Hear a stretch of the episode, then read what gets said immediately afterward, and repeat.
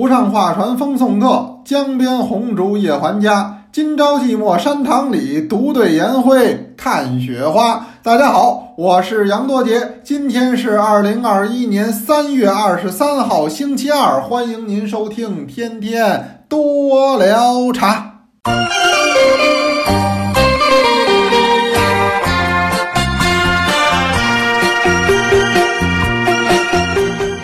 同志们。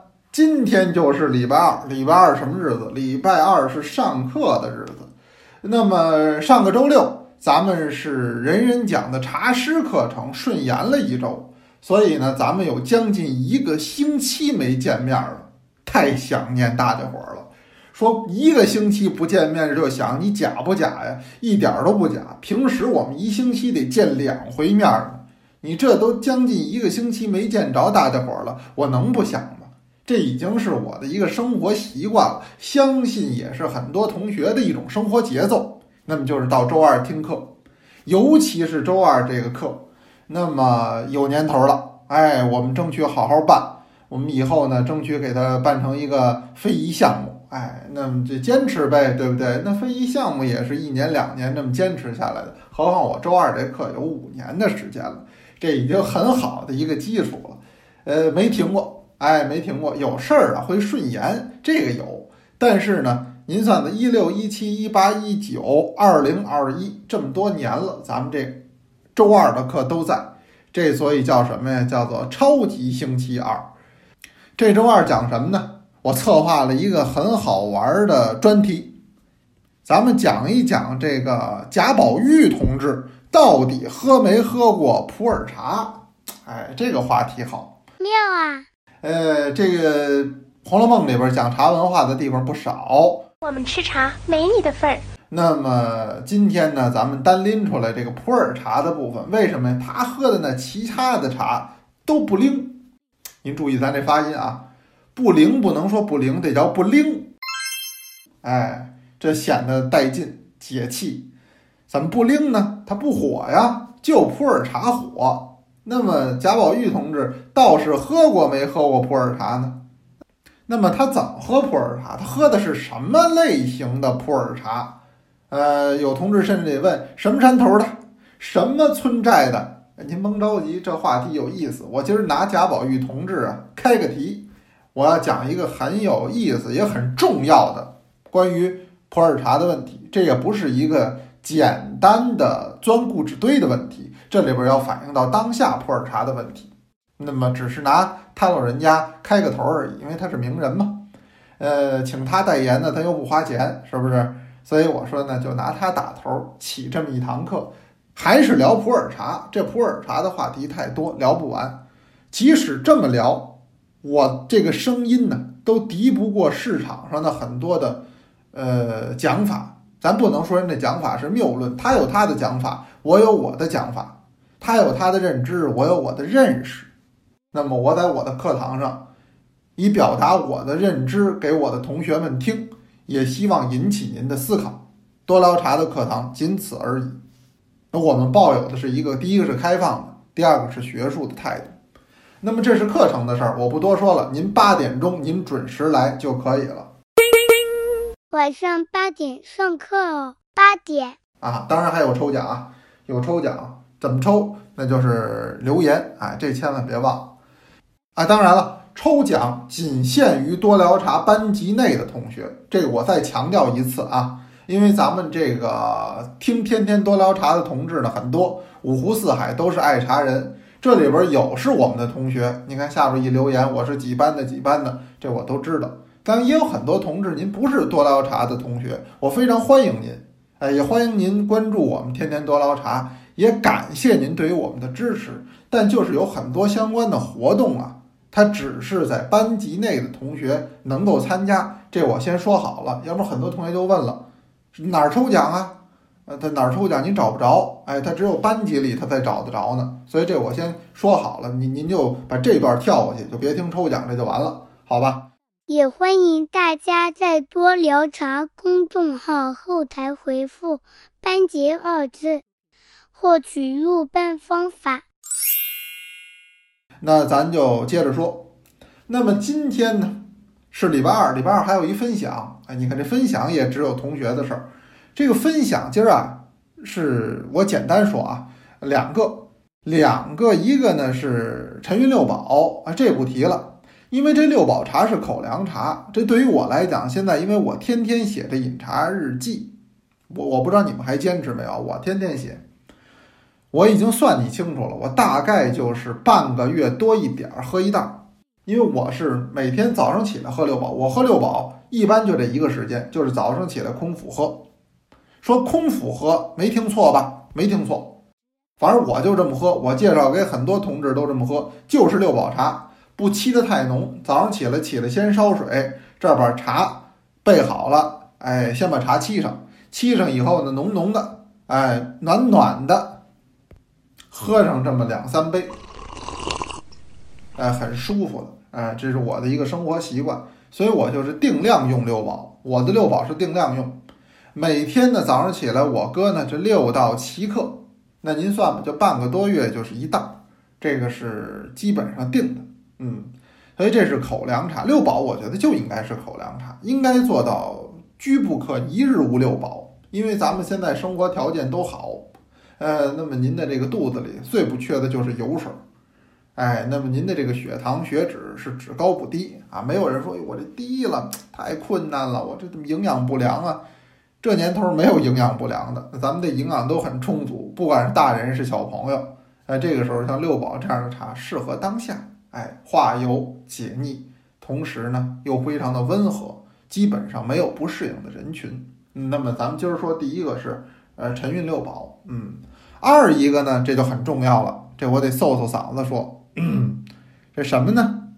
今年的新绿茶，哎，今年的新绿茶呢，这个是紧赶慢赶，但是咱们也远远要比大家伙儿晚啊，这个没办法。您要是跟着我喝茶，您得有这耐心，您得有过日子的心。什么叫过日子的心呢？过日子心就是不能着急，咱得一件一件慢慢来。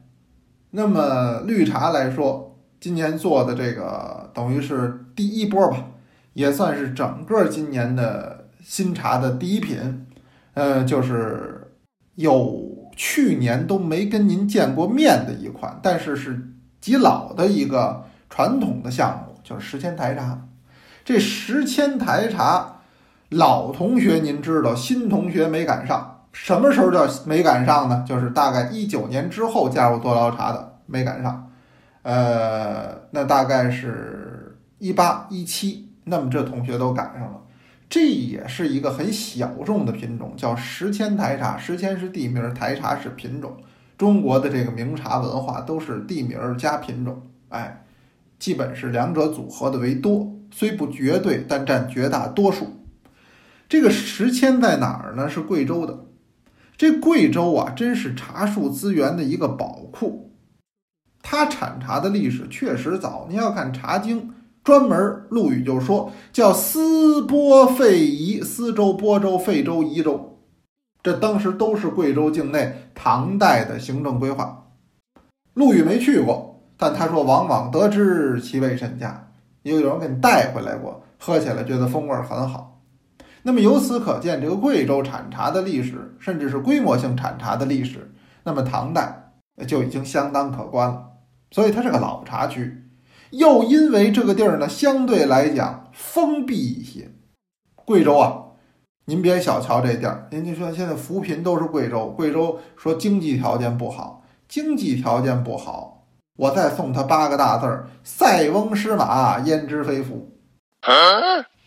贵州现在。经济条件不好的反向说的是什么？对工业给它的这种侵扰比较少，所以贵州的环境好，贵州的污染少，这个是得天独厚的，也是公认的。所以贵州特别适合搞农业，尤其是特色农业啊。那么当然茶是其中首当其冲的一项，还有别的。那么二一个来说，这贵州这地方，它环境比较闭塞，它为什么当时的这个？经济不好也有这原因，它闭塞，它不是那么容易和外边去沟通交流的，这跟它地理环境有关系。但这种闭塞造成了一种文化的沉淀，这个也很有意思。所以贵州什么多？第一个好茶多，第二个好山好水多，第三个我跟您说，非遗的项目多。咱们今儿不说非遗吗？贵州的非遗特别多，为什么呢？那就是文化的沉淀。因为这个地方受外界的侵扰比较少，所以很多比较古老的习俗、比较古老的文化，它都沉淀下来了，在贵州得以非常完整的、系统的保存。所以到贵州有的玩儿，也是因为这个，一个字，绝。那也因为它这个环境啊，它就产生了一些比较独特的茶树品种。实际上一回我跟您讲。就是那天天多捞茶，前两天说那绿茶为什么一个味儿的时候，我也说这问题。咱们这不聊嘛？因为晚上上课还聊，我在这儿聊的，哎，就更轻松了。那么您说它为什么一个味儿？它就是因为品种都相同了，那可不一个味儿了吗？但在当时并不是这样。其实中国各地都有自己的品种，是不同的，当时是不同的。那么贵州呢，又由于它的这个独特的这种地理环境。那么就导致了它的这个茶树品种啊，那么更是在自己的小区域里进行这种播种，或者说是进行培管，就形成了自己独特的品系和风味儿。所以我说，现在贵州有很多的茶呀，待挖掘、待开发，当然是绿茶，可是也有问题。问题在哪儿？就是这些年，咱我这个节目啊，咱不是官方的，咱们都是民间评论。呃，我把我的所见所闻跟您说。这些年呢，这贵州发展茶产业，那大家也是有目共睹啊，成绩很高。呃，茶田的面积扩大的很多，呃，很多茶也开始走出去，这都是好的。但是问题就在于这两种的推广。上回我就给您讲这个，像乌牛早啊、四十三呀，呃等等吧，这个我不一一举例了，很多啊，福鼎大白啊，这在贵州都是当家品种。嗯。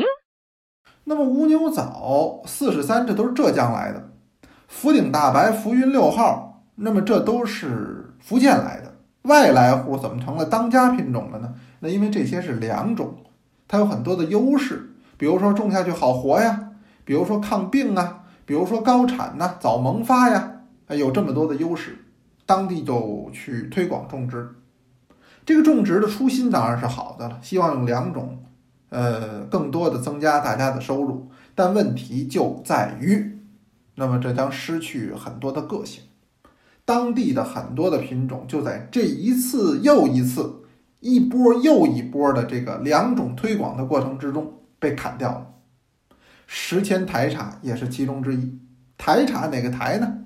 咱们今儿到外边吃饭有一个菜炒菜台，就是那个菜，草字下边一个台湾的台。这个台茶这个品种啊，什么叫台呢？在当地，因为我去过当地，哎，我到贵州考察的时候，专门到石阡县，我也住过，在那儿住了一段时间，我去看这个。那么这个台在当地的话，就是梗子的意思，这个叫台。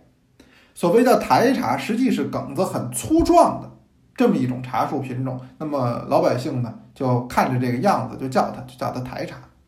那这是当地孕育出来的一个有性繁殖系的一个品种，嗯，就在当地种，出了这县就没有。哎，这个县也是一些地方有，其他地方跟这也不一样，这叫台茶。那么这个品种呢，实际我说是极有特色的，哎，极有特色。我第一次非常真切的关注紫芽茶，就是在石阡。怎么说呢？老读茶经说，紫者上，绿者次。那么指尖得来终觉浅嘛？那到当地我一看，这真的是紫的，这一片一片的刚长出来的茶芽都是紫色的。今儿咱懂这道理，就花青素含量高。实际有很多的茶树呢都有这个现象，但是当地的这个台茶特明显，哎，特别明显。我说这还真有点大唐遗风，为什么呢？这个完全和陆羽选的这种茶的特性是一致的。嗯，那么就是一个比较古老的品种了。那么二一个来说，滋味上就不一样，这个风味上有非常大的不同，起码是能喝出不一样了。现在这绿茶为什么一个味儿？包括于龙井和碧螺春，连碧螺春您看现在都有乌牛早做的了。您说那它不是本是同根生了吗？它跟那都一样了，它就是形儿不一样，那这个味道相差不大了。台茶则不同，哎，确实风味上有差别。什么差别呢？那我一喝，当时很多年前了，你说这话都是一四一五年了，那么喝到的时候，我就会觉得，嗯，很有那种冲击力，就是能记得住的感觉。可惜了，就是这茶现在剩的不多，为什么呢？就是这两种的推广，当地的不行。咱们老有这么句话，叫“外来的和尚好念经”。整个这一片当时大规模的都砍掉，就是种这个品种。现在当地少规模的有，但是也有问题。第一个，它不单独采制，这就要命。您说我到时迁我去看，我想找这台茶，它有一问题，它现在不单独采制，它把它和别的两种混在一块儿采，混在一块儿做。为什么呢？他就怕这个，因为规模比较小。二一个，真正拿台茶做出来不漂亮。唉，哎，这卖相还不行。所以为什么那两种吃香啊？有很多原因，确实是当地土品种，从表面上看比拟不了的。但是深层次看，那么土品种、当地品种，它的那种个性啊，它的那种多样性，又是这些两种所不具备的。而且您知道啊，也不能怪谁，就咱们这做一点儿，大家伙儿一喝，哎，那挺好。为什么呢？这是小而精，没问题。但当地大规模，他要去推广这个，他有难度，他也缺少勇气。为什么？没有味儿啊！你这个茶的品种它没有味儿，人家不接受你，不认可你。再有这种口味上有独特性，这个独特性是不是大家伙儿都能够理解、欣赏和接受的？也有问题。你比如说台茶的滋味就比一般的绿茶要浓郁，那么这个浓郁是褒义的。反过来讲，会不会有人觉得苦厌呀？哎，那么这问题就产生了。那爱喝茶的人，常喝茶的人，那一听浓郁高兴了。哎，我喜欢喝这个饱满一点的、浓郁一点的。但于绝大部分的消费者来说，他反而觉得这个不好接受。所以为什么选一些两种去推广？呃，他们去拿这个做热销，也有这个问题。其实我们总讲啊，什么物种多样性啊，文化多样性啊。这个现在越讲，反而证明我们这个时代越缺乏。我不知道您有没有这种感觉。说到这儿，我想起一个事儿。我最近收了一本书，是本老书。因为大家知道我喜欢吃，我有时经常去收一点跟吃有关系的书。这本书叫什么呢？叫《上海名菜》。我一说这，好多上海的同学高兴了，呃，还关注上海的。哎，一九五七年印的，是上海饮食旅游公司，当时有这么一个机构。不知道现在还有没有了？出版了这么一本的《上海名菜》，这个书里边呢，将当时都到了五七年，那解放已经将近十年的时间了。那把这个上海市面上的餐馆的类型还归纳了一下，我一看我都挺惊讶的。当时上海市面上餐馆类型还有十四种，哪十四种呢？叫做粤京闽扬苏湘川徽宁杭清真净素西餐和本帮。粤就是广东菜，京当然是我们北京菜了，闽是福建菜，扬是淮扬菜，苏是江苏菜。你看江苏菜跟淮扬菜分开，湘是湖南菜，川是川菜，徽就是我们今天说的徽州菜，还不是安徽菜，是徽州菜。那么宁说的是宁波菜，杭说的当然是杭州菜，清真那么就是回教的贵教的菜，那么净素那么就以功德林这样的为代表的那是素斋了，还有西餐，还有本帮，本帮就是说上海菜自称啊叫本帮菜，那么其他的这些就外帮菜嘛，品种相当的丰富啊。真得说是各有特色，而且是旗帜鲜明，谁跟谁都不打架，好棒棒啊！谁跟谁那菜谱对在一块儿看，敢说百分之九十五以上不重样。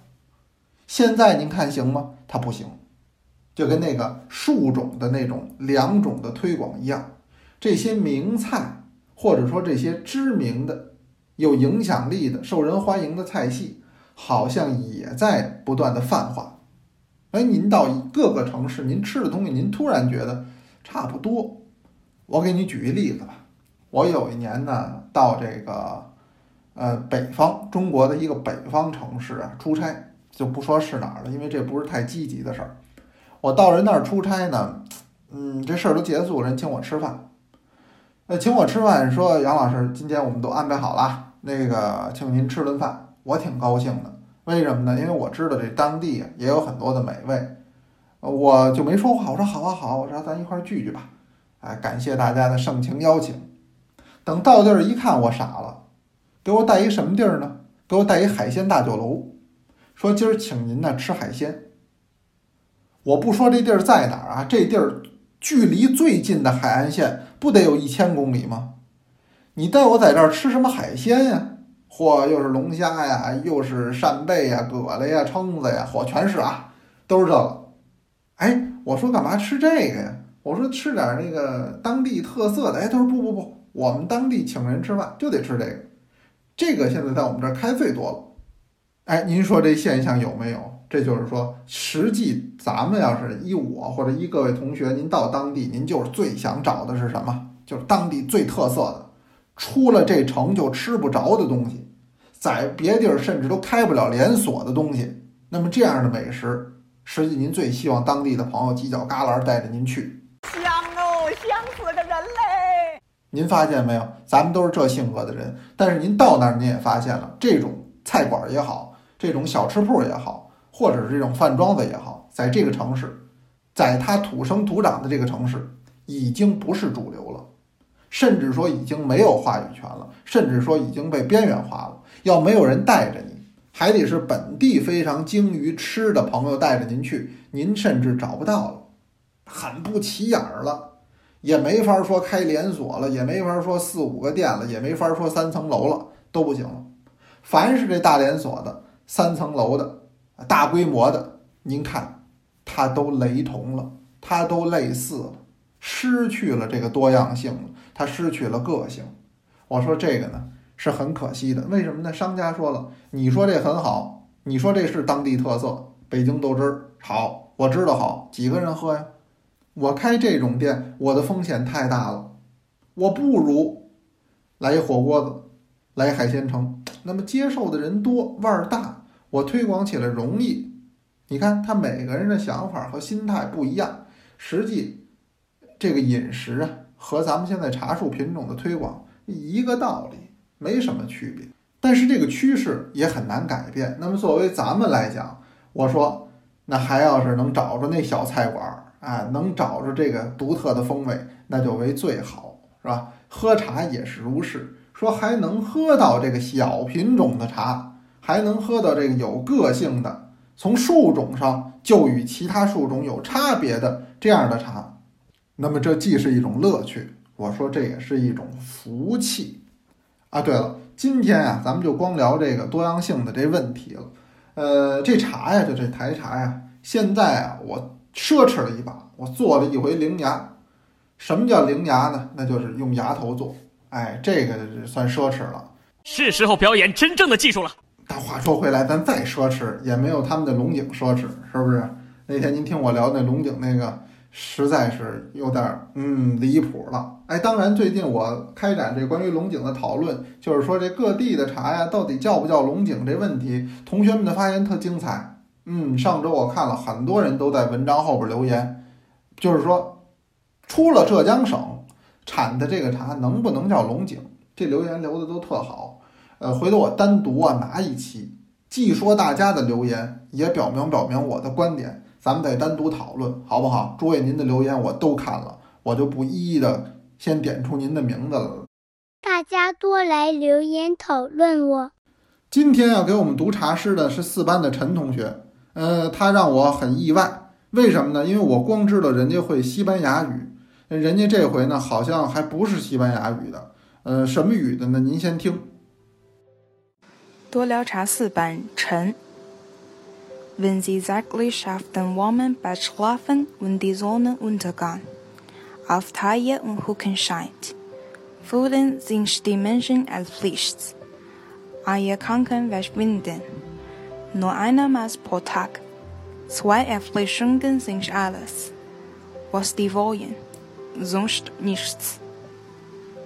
啊，我也是听人家跟我说哈，说这叫德语。啊，怎么叫听说呢？那我也听不懂啊。 呃，但是这就是我们对于茶诗的一种不同的阐释。您是普通话也好，乡音也好，或者是咱们全世界各地的语言也好，我说都是对于茶诗的一种阐释。我相信咱们陈同学在这个读的过程之中，那么他一定由于他要翻译，肯定也会有了自己更多对于这首诗的体会和感悟。我想这就很好了。那么也很欢迎咱们同学来给我们一起留言，咱们将茶师的学习进行到底。那今天我先说到这儿吧。咱们晚上还得见面呢，有问也有答，天天多聊茶，咱们明天接着聊。记得今晚有课哦。